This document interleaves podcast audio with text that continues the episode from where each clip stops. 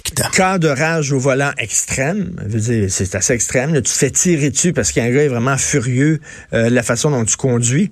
Euh, nous allons en parler avec le psychologue et conférencier Gilles Vachon qui est avec nous. Bonjour, Monsieur Vachon. Bonjour Richard, ça va bien?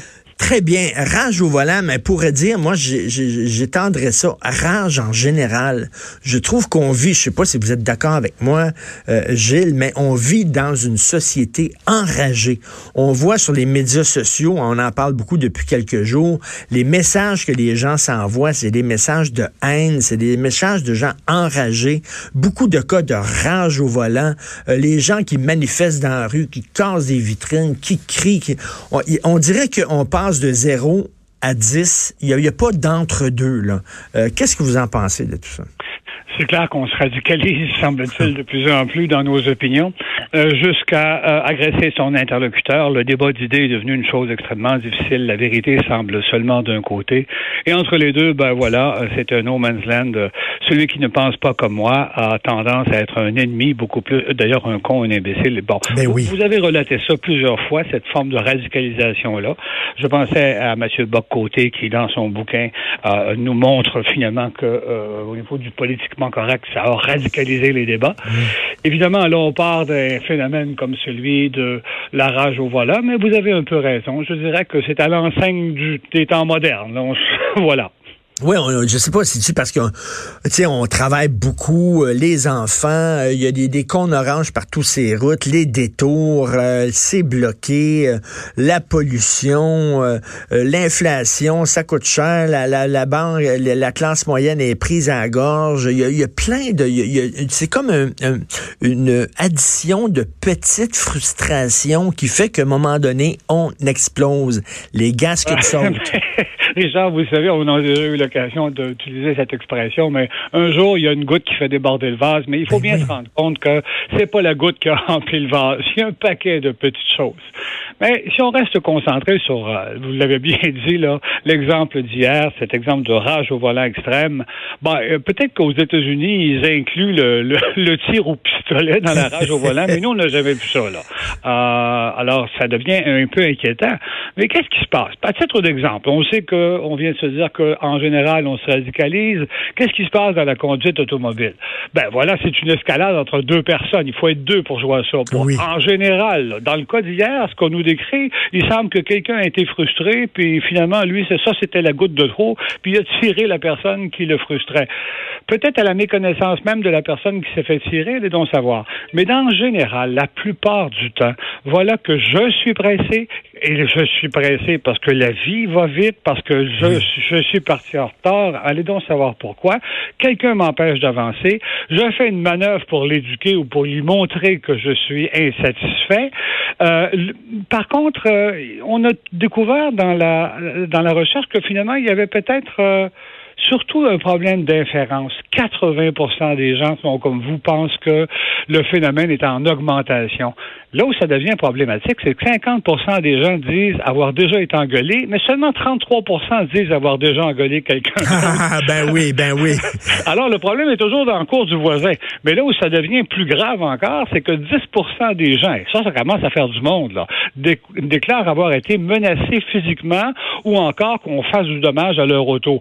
Contre seulement 2% des gens qui croient avoir déjà menacé quelqu'un d'autre. Alors là, on est définitivement dans une règle d'attribution. Revenons à mon C'est très drôle, mais c'est très drôle. Ça, c'est toujours les autres qui s'énervent. Mais nous autres, on est calme. Nous autres, on est calme.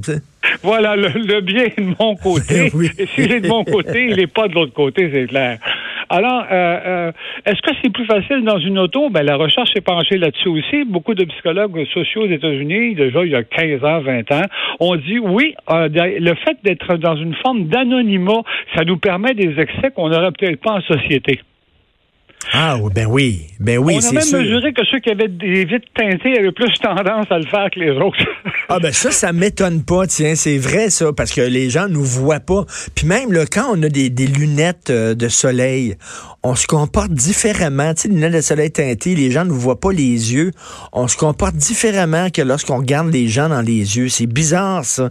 C'est comme si euh, on se dit les gens nous voient pas et ça nous donne effectivement euh, comme une liberté de de, se comporter comme. Mais on l'a tout fait quand même. comme, comme vous dites, euh, Gilles, je, je l'avoue, je me souviens une fois, d'ailleurs, je me souviens une fois, j'avais, il y, a un autobus qui m'a coupé et j'étais furieux. Et là, je l'ai repogné l'autobus, puis là, j'ai stoppé, j'ai freiné, puis j'ai baissé ma fenêtre, puis je l'ai engueulé et le chauffeur m'a reconnu, parce que j'avais oublié que j'étais quelqu'un de connu.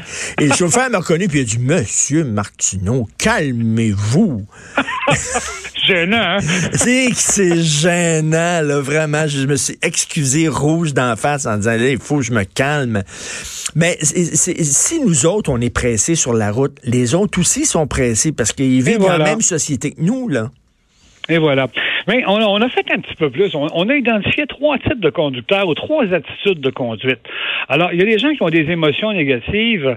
Euh, ils, prêtent une intention à tous ceux qui font une manœuvre qui leur convient pas. Regarde le cadre, regarde l'imbécile, lui se prend pour un autre, la route est juste à lui. Alors, les gens qui ont ce genre de pensée euh, finissent par s'enrager, ils deviennent émotifs et ils sont à deux doigts de passer au deuxième type. On n'a pas besoin d'être d'un ou de l'autre, mais on peut avoir les trois aussi. Le troisième type, c'est la personne qui décide de, prendre son véhicule comme une arme offensive et puis de menacer les autres et puis de couper puis de freiner, comme on connaît un certain Richard qui semble avoir et les autres qui ont une conduite à risque. La conduite à risque, lui, il déclenche chez les autres la rage, évidemment. Moi, quand je vois quelqu'un qui me coupe, je roule gentiment pépère à 110 km heure, euh, et puis quelqu'un me, me coupe passe de la première à la troisième rangée. Évidemment, euh, il m'a fait peur parce que je roulais pépère, je fais un sacré saut. Lui, il estime que sa conduite est correcte. Évidemment, moi, ça me met, je me dis, regarde le jeune à casquette à l'envers. Évidemment, je l'ai pas vu, mais je pense que. oui. Et là, je peux peut-être moi-même euh, devenir agressif, peux vouloir lui montrer le collant au derrière. Alors, il aurait qu'à freiner, puis ça y est, je vais, me... je vais, je vais le percuter. C'est complètement idiot de se comporter comme ça. Euh, et peut-être que c'est moi qui vais avoir une conduite à risque dans deux minutes. Alors, voyez-vous, c'est une escalade à deux. Euh, la meilleure façon de ne pas entrer là-dedans, ben écoutez, c'est d'accepter que ça risque d'arriver. Et quand ça arrive, ben euh, dites-vous que vous devenez zen. Oui, mais, mais, mais, mais, le, fait, le fait d'être. moi, dans la vie de tous les jours, je vais vous le dire, je suis un gars très calme et affable et c'est très rare que, que je m'engueule puis que je lève la voix puis tout ça. Je suis comme. Mais quand je rentre dans mon char, ah, ben voilà. Il y a quelque chose qui se passe. C'est-tu l'effet d'avoir un, gros moteur euh, en dessous des jambes? Mais moi, je suis allé conduire, à un moment donné, j'ai conduit à Paris. Je me suis dit, ah, ben là, je suis au paradis. Parce que les, les gens là-bas, en, en, France, conduisent comme moi. Pout, pout, pout, pout, pout, pout, pout, Puis, euh, je me sentais... il, y a, quelque chose, il y a, un changement de personnalité quand on rentre dans notre auto. Oui. Ça réagit fort, hein, parce que vous, vous, tout à coup, vous transmutez votre puissance personnelle à, à votre moteur. et là, vous devenez extrêmement puissant. Un tout petit coup d'accélérateur et ça y est, ça bondit. Donc, vous, effectivement, vous avez comme une puissance décuplée à laquelle vous vous identifiez et vous vous identifiez au char d'assaut ou presque. Là. Ça y est, je vais te montrer, moi. Ben, et, oui, puis j'imagine, là, ici, euh, Fred, à la console, ici, à l'émission, qui, qui me dit, euh, il doit avoir, il y a peut-être des études là-dessus, mais il doit avoir des marques d'automobiles qui, euh, dont, dont les, les, conducteurs sont plus susceptibles de, de s'énerver au volant ou alors des couleurs. C'est certain que ah, quand, quand tu te promènes en Hummer, j'imagine que tu n'as pas la même, la même réaction au volant que quand tu es dans une Ford Impala. euh, ben, je sais pas. je pense que c'est une Chevrolet Impala. OK, une Chevrolet, je connais rien aux autos, moi vous le dire. Mais de toute évidence, on sait, c'est que c'est beaucoup fréquent chez les hommes et chez les hommes jeunes. OK, chez les hommes jeunes. Oui, alors euh, il y, a encore de l'espoir pour vous.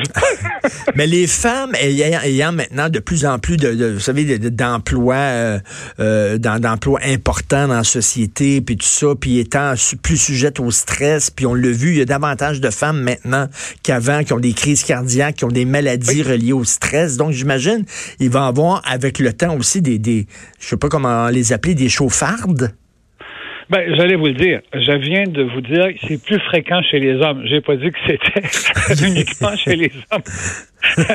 parce qu'on en a vu des filles. Moi, j'ai vu une fille me faire un finger en, parce qu'on était, en train de, on était en train de, de, de, converger sur le pont Jacques-Cartier. Et ça, c'est un, c'est un moment assez particulier. Hein. Il y a une espèce de convention sociale qui fait que quand on passe de cinq voies à trois voies ou de six à trois voies, ben, on sait qu'on s'en va être chacun notre tour, même si c'est désagréable.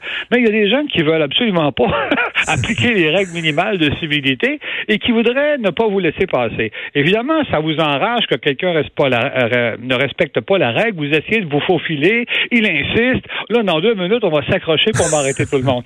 Bon, alors il faut le laisser faire. Moi, quand ça arrive, j'essaie. Je suis pas, suis pas zen tous les jours. Mais quand ça arrive que je vois quelqu'un qui s'entête comme ça, je vais lui faire un sourire, un beau signe et allez-y, vous êtes sûrement ah, plus Conduire une automobile, ça nous rend misanthrope. Faut dire que je sais pas là si vous habitez à Montréal ou euh, en banlieue, Gilles, mais à Montréal, c'est très difficile de garder son calme parce que c'est fou furieux. Les rues. Oui, il y a des jours, surtout, écoutez, en admettant que l'enjeu devient un peu plus important, et, la dernière fois que j'ai un peu, je dirais, j'ai senti la moutarde me monter au nez, j'allais à l'aéroport, et normalement, on se donne un délai acceptable pour aller à l'aéroport. Je suis du genre à ne pas aimer me retrouver coincé dans le temps, donc je pars généralement très tôt, je suis là bien avant, mais voilà que je frappe des cônes oranges. Mon GPS me dit des horreurs, je me retrouve à avoir le temps s'égrener, et j'arrive sur la 720 et là, je vois quelqu'un qui a une vieille minoune qui est en panne.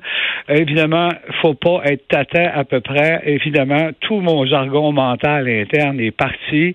Euh, et là, je, me, je reconnais tout ce que je dénonce. Il semblerait que tout le monde peut être atteint de cette maladie.